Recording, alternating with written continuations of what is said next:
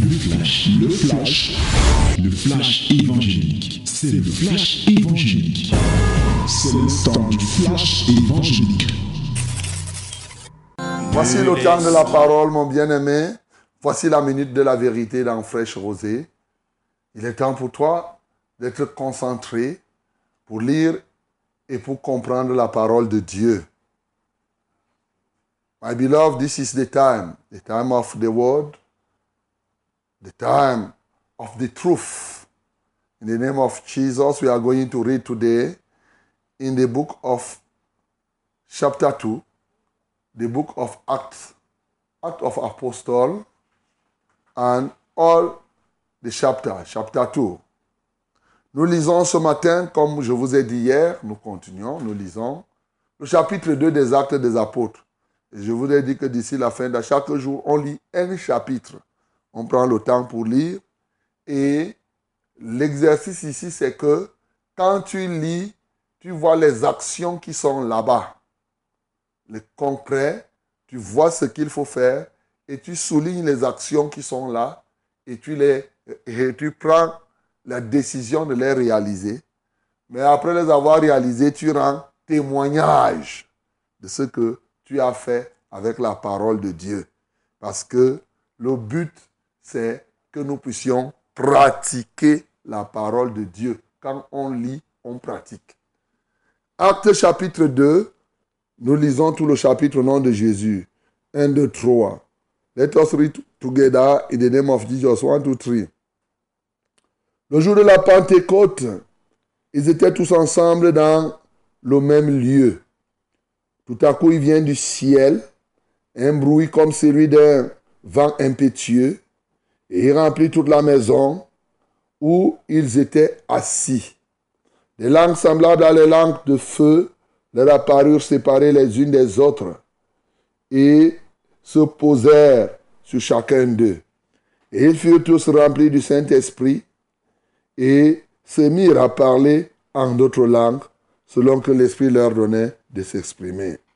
Or, il y avait en séjour à Jérusalem des Juifs hommes pieux de toutes les nations qui sont sous le ciel.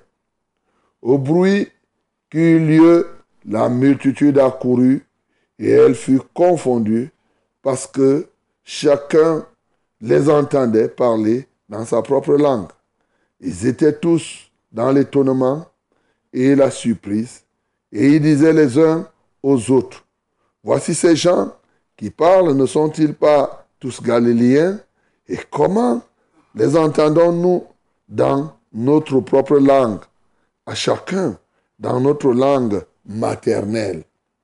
Pathès, Médès et Lamite, ceux qui habitent la Mésopotamie, la Judée, la Cappadoce, euh, le Pont, l'Asie, la Fiji, la Pamphylie, l'Égypte, le territoire de la Libye voisine, de Cyrène, et ceux qui sont venus de Rome, juifs et prosélytes, crétois et arabes. Comment les entendons-nous parler dans notre langue des merveilles de Dieu? Ils étaient tous dans l'étonnement et ne sachant que penser, ils se disaient les uns aux autres. Que veut dire ceci? Mais d'autres se moquaient et disaient, ils sont pleins de vin doux. Alors Pierre, se présentant avec les onze, éleva la voix et leur parla en ces termes. Hommes juifs, et vous tous qui séjournez à Jérusalem, sachez ceci et prêtez l'oreille à mes paroles. Ces gens ne sont pas ivres, comme vous le supposez, car c'est la troisième heure du jour. Mais c'est ici ce qui a été dit par le prophète Joël. Dans les derniers jours, dit Dieu, je reparlerai de mon esprit sur toute chair. Vos fils et vos filles prophétiseront, vos jeunes gens auront des visions, et vos vieillards auront des songes. Oui, sur mes serviteurs et mes servantes, dans ces jours-là, je reprendrai de mon esprit et ils prophétiseront. Je ferai paraître des prodiges en haut dans le ciel et des miracles en bas sur la terre, du sang, du feu et une vapeur de fumée. Le soleil se changera en ténèbres et la lune en sang. Avant l'arrivée du jour du Seigneur, de ce jour grand et glorieux. Alors quiconque invoquera le nom du Seigneur sera sauvé. Homme israélite, écoutez ces paroles. Jésus de Nazareth, cet homme à qui Dieu a rendu témoignage devant vous par les miracles, les prodiges et les signes qu'il a opérés par lui au milieu de vous, comme vous le savez vous-même. Cet homme livré selon le dessein arrêté et selon la préséance de Dieu, vous l'avez crucifié, vous l'avez fait mourir par la main des impies. Dieu l'a ressuscité en le délivrant des liens de la mort parce qu'il n'était pas possible qu'il fût retenu par elle. Car David, lui, David dit de lui, je voyais constamment le Seigneur devant moi parce qu'il est à ma droite afin que je ne sois point ébranlé. Aussi mon cœur est dans la joie et ma langue dans l'allégresse et même ma chair reposera avec espérance car tu n'abandonnes pas mon âme dans le séjour des morts et tu ne permettras pas que ton sein voie la corruption. Tu m'as fait connaître les sentiers de la vie, tu me rempliras de joie par ta présence. Oh mon frère, qu'il me soit permis de vous dire librement au sujet du patriarche David qu'il est mort, qu'il a été enseveli et que son sépulcre existe encore aujourd'hui parmi nous. Comme il était prophète et qu'il savait que Dieu lui avait promis avec serment de faire asseoir un de ses descendants sur son trône, c'est la résurrection de Christ qu'il a prévue et annoncée en disant qu'il ne serait pas abandonné dans le séjour des morts et que sa chair ne verrait pas la corruption.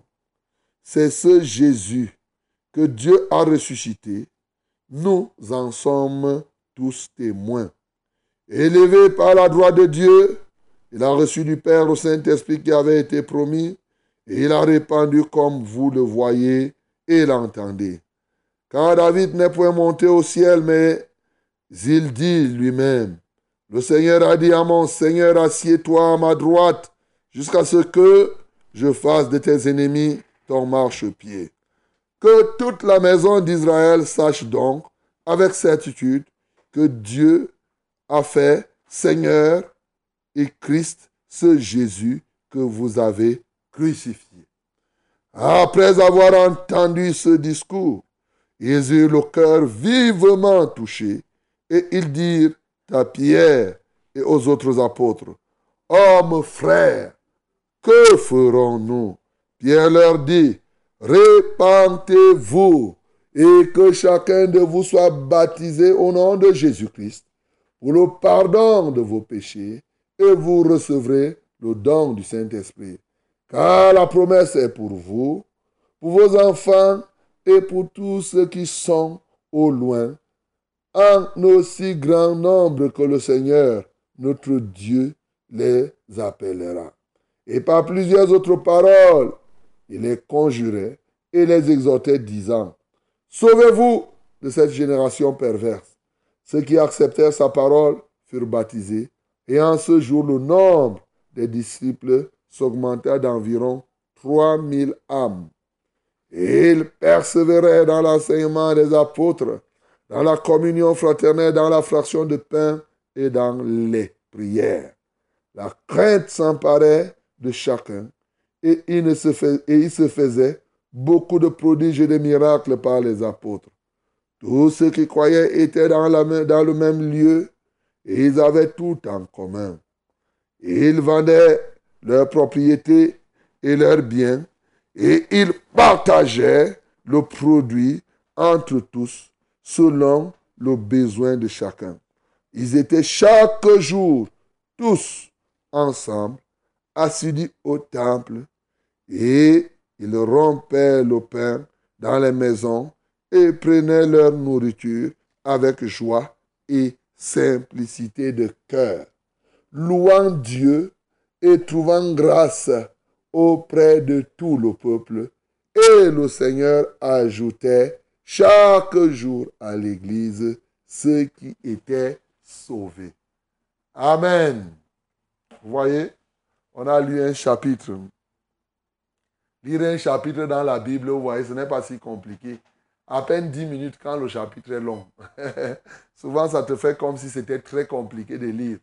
10, 15 minutes, tu as déjà lu un chapitre. Donc, si tu prends une heure de temps, tu peux lire chaque jour même 4, 5, 10 chapitres. Ce n'est pas un problème. Mon bien-aimé, il y a même des chapitres très courts, comme ce qu'on a lu.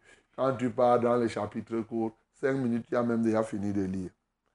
Bien-aimé dans le Seigneur, vous savez, nous nous sommes donné une ligne conductrice hier. Parce que la Bible nous dit ne vous bornez pas à écouter la parole. Mettez la parole en pratique.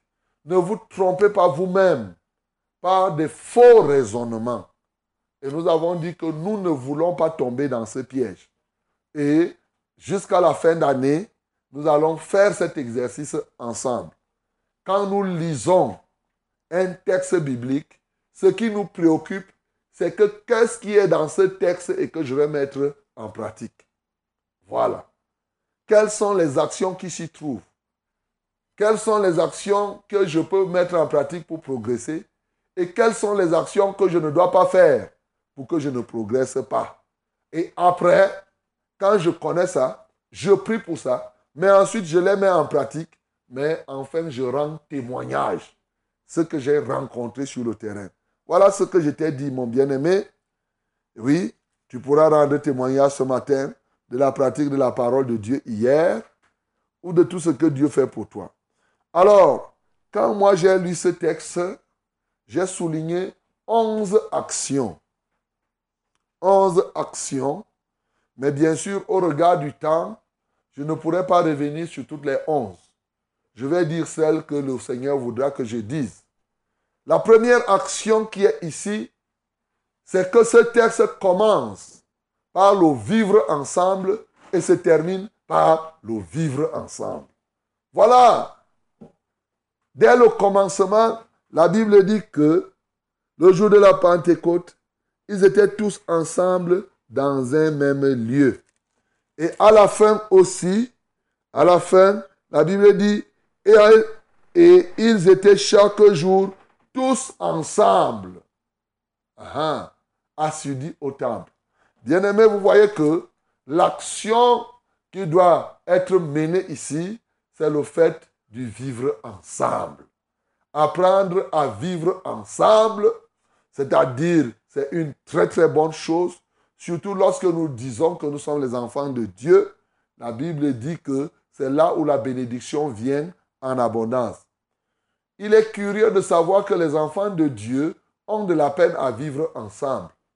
Ce n'est pas parce que vous venez au culte le dimanche, ou bien de temps en temps vous vous retrouvez dans les réunions que ça signifie que vous vivez ensemble. Hein. Ça, c'est juste un temps. C'est-à-dire que vous arrivez, bon, vous passez deux heures de temps, chacun peut supporter l'autre pendant deux heures.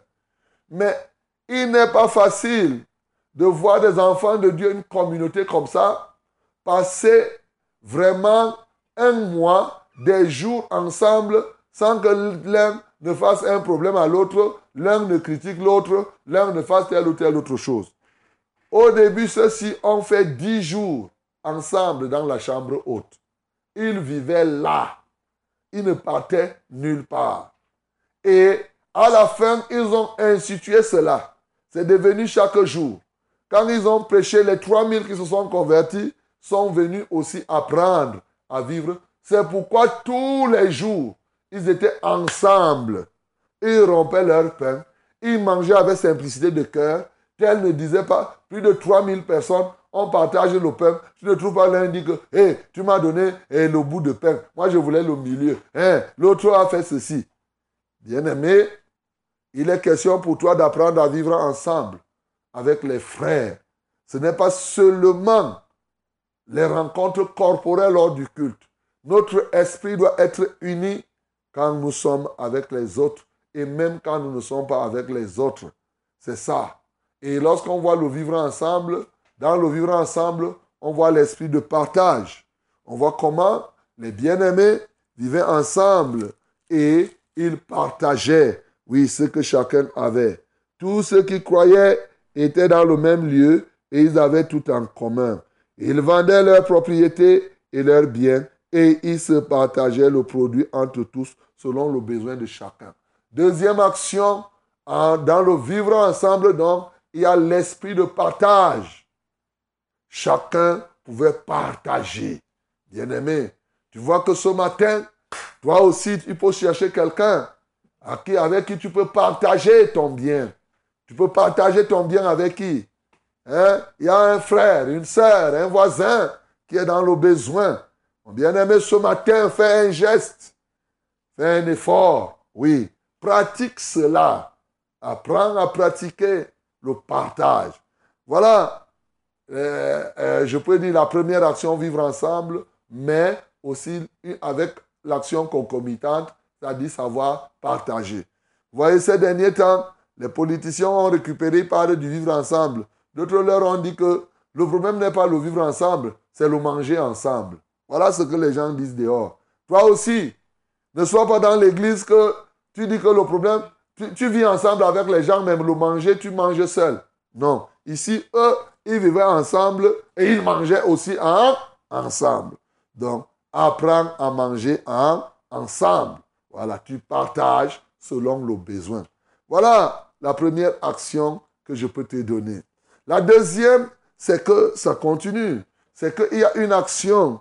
C'est que effectivement, tout à coup, il vient du ciel et un bruit comme celui d'un vent impétueux, et il remplit toute la maison où ils étaient assis. Ils étaient assis. Bien-aimé, d'abord, je vais prendre la position assise.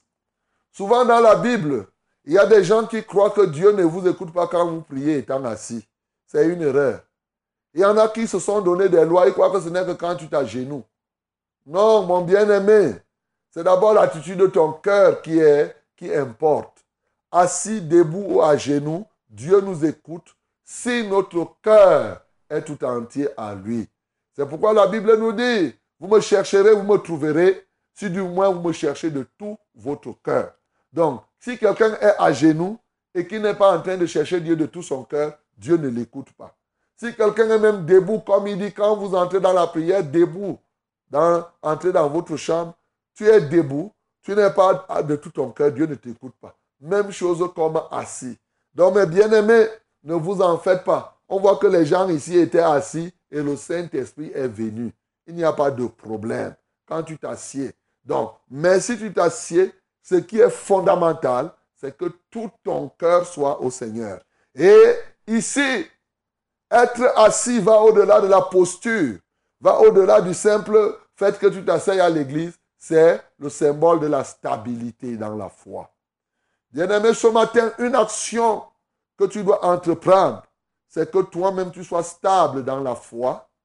Et bien sûr, tu aides quelqu'un qui est à côté de toi à se stabiliser dans la foi. Ça peut être ta femme, ça peut être tes enfants, ça peut être ton voisin. Aide cette personne à être stable dans la foi.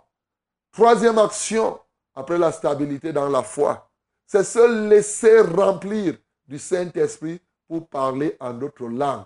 Le Saint-Esprit est prêt à te donner les paroles que tu dois dire. C'est-à-dire que la langue que tu dois parler, en réalité, le Saint-Esprit nous donne la langue que nous devons parler parce que nous connaissons déjà parler. Il met en nous cette langue-là.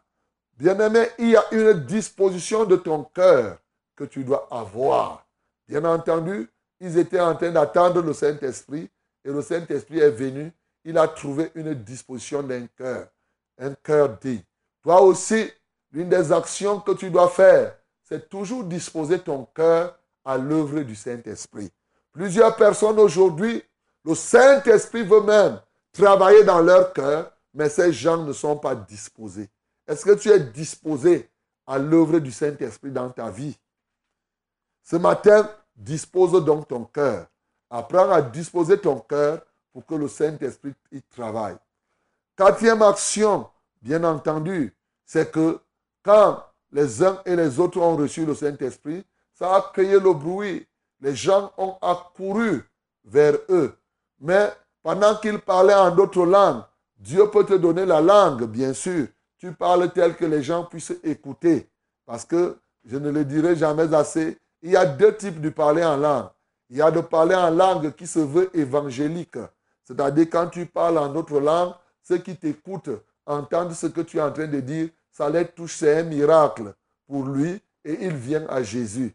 Il y a le parler en langue où tu ne parles pas aux hommes. En passant, la langue que les gens écoutent, tu n'as pas appris ça. C'est-à-dire que comme je suis ici, je me lève, j'arrive dans un village du Japon. Dieu me met la langue vernaculaire de ce village-là. Je commence à parler sans avoir appris. Les gens là-bas vont voir le miracle et ils vont venir. C'est un miracle de Dieu. Donc il y a une manière de parler. L'autre, parler en langue où tu parles, c'est toi qui parles à Dieu. Le diable même n'écoute pas. Tu t'édifies du côté de Dieu. Donc ici, les gens étaient en train de parler la première manière dont je vous ai parlé, ce qu'on appelle couramment le glossolalie. Donc je n'aime pas utiliser les mots techniques pour cela, mais tu retiens tout simplement cette réalité. Alors, pendant qu'il parlait comme ça, les gens étaient étonnés. Le but était évangélique. Et ils sont venus. Ce qui s'est passé, c'est qu'il y en a qui se moquaient. L'un des éléments, l'une des actions qui doit te permettre d'avancer, c'est te retirer des moqueurs.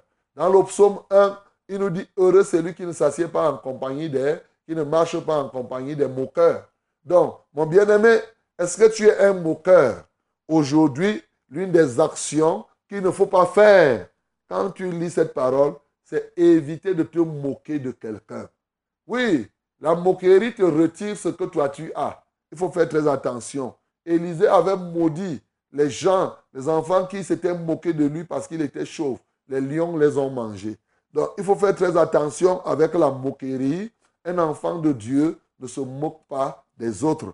Et si tu ne te moques pas des hommes, encore moins Dieu. On ne se moque pas de Dieu. Ce qu'un homme aura sémé, il le moissonnera et aussi. C'est ce qui est écrit dans Galates 6. Voilà. Donc c'est très important que tu comprennes. Une autre action, mon bien-aimé, alors là, elle est forte. Je ne vais pas trop insister là-dessus. Ça nous concerne. C'est savoir prêcher. Savoir prendre la parole en public. Parler avec conviction. Voilà. Pierre s'est levé.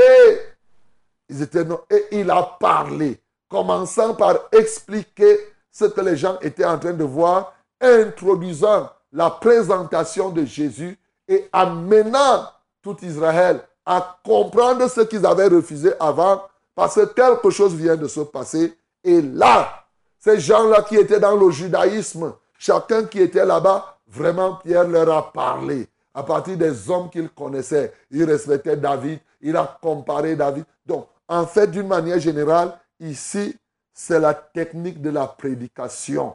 Oui, ceux qui font l'école, on vous apprend ça, effectivement, comment prêcher, a dit que l'homélétique, comment bien faire cela pour que tu transmettes le message. Donc, ça, toi aussi, ce n'est pas quand tu vas entrer dans une grande école. Tu peux aussi apprendre à rendre témoignage de Christ, comme Pierre l'a fait ici. Voilà la réalité. Mais ce qui me marque encore, l'autre action, je crois que c'est la sixième ou la septième, je ne compte plus les numéros, l'une des plus grandes actions de ce texte, c'est qu'ils eurent le cœur vivement touché. Et qu'est-ce qu'ils ont dit? Ils ont dit, que ferons-nous, frères? Bien-aimés dans le Seigneur, voici un peuple qui écoute la parole. Et quand il écoute la parole et que le cœur est touché, son seul objectif, c'est de mettre en pratique cette parole. Que ferons-nous? C'est cette question. Il faut répondre à cette question. Chaque fois que tu écoutes, je viens te parler ici chaque matin. Mais quand tu m'écoutes, ce qui doit monter, dans ton cœur, Qu'est-ce que je vais faire aujourd'hui? Que Que ferons-nous, frères La préoccupation, faire, le verbe faire, doit suivre la parole. Rien ne sert de parler si après on ne fait pas. On parle pour que vous fassiez. On parle pour que nous-mêmes nous fassions. Bien-aimé, toi-même ce matin, c'est l'une des grandes actions. Que feras-tu ce matin? Après avoir écouté ce que je te dis Que feras-tu, mon bien-aimé? Que feras-tu? C'est la question. Et c'est l'action. Une question qui induit une action. Une question qui appelle une instruction. Et après l'instruction, on pose l'acte. L'instruction que je te donne ce matin, c'est que après avoir écouté, après avoir lu la Bible, prends les actions et mets-les en pratique et rends témoignage de la pratique de la parole de Dieu. Ici, Pierre leur a dit, repentez-vous. Vous voyez, quand je parle souvent ici, je parle de la repentance. Repentez-vous et vous serez baptisés au nom du Seigneur Jésus et vous recevrez le don du Saint-Esprit. Bien-aimé, voilà une action qu'il a prescrite. Ce matin, pourquoi pas, je peux te dire à toi aussi, répands-toi et engage-toi pour que tu sois baptisé. Et ensuite, le Saint-Esprit va se manifester dans ta vie. Répands-toi, répands-toi, répands-toi.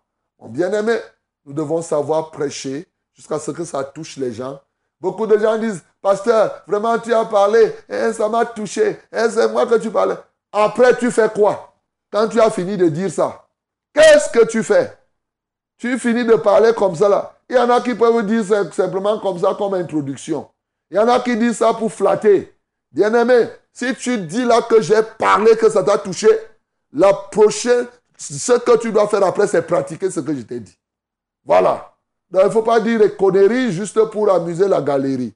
Il faudrait que si tu as été touché, c'est sur le cœur, vivement touché. Comme ça te touche là, la seule chose qui suit, c'est que je dois mettre ça en pratique. Et quand tu écoutes, et désormais écoute la parole de Dieu dans le but d'amener quelqu'un dans le but de mettre en pratique. Et toi qui prêches souvent, l'un des éléments de la prédication, c'est amener la personne à faire quelque chose. On ne prêche pas au hasard. On prêche dans le but de pousser à agir. Donc tu ne peux pas prêcher, prêcher, prêcher en l'air, en l'air, au point où les gens ne savent même plus qu'est-ce qu'ils doivent faire. Bien-aimé, ici Pierre leur a donné l'instruction par plusieurs autres paroles. Il les a persuadés. Il a continué à dire, sauvez-vous, ça rentre dans la prédication. Et le jour-là, 3000 personnes se sont baptisées. Bien-aimé, est-ce que tu es déjà baptisé par immersion? C'est une action que je te recommande aussi.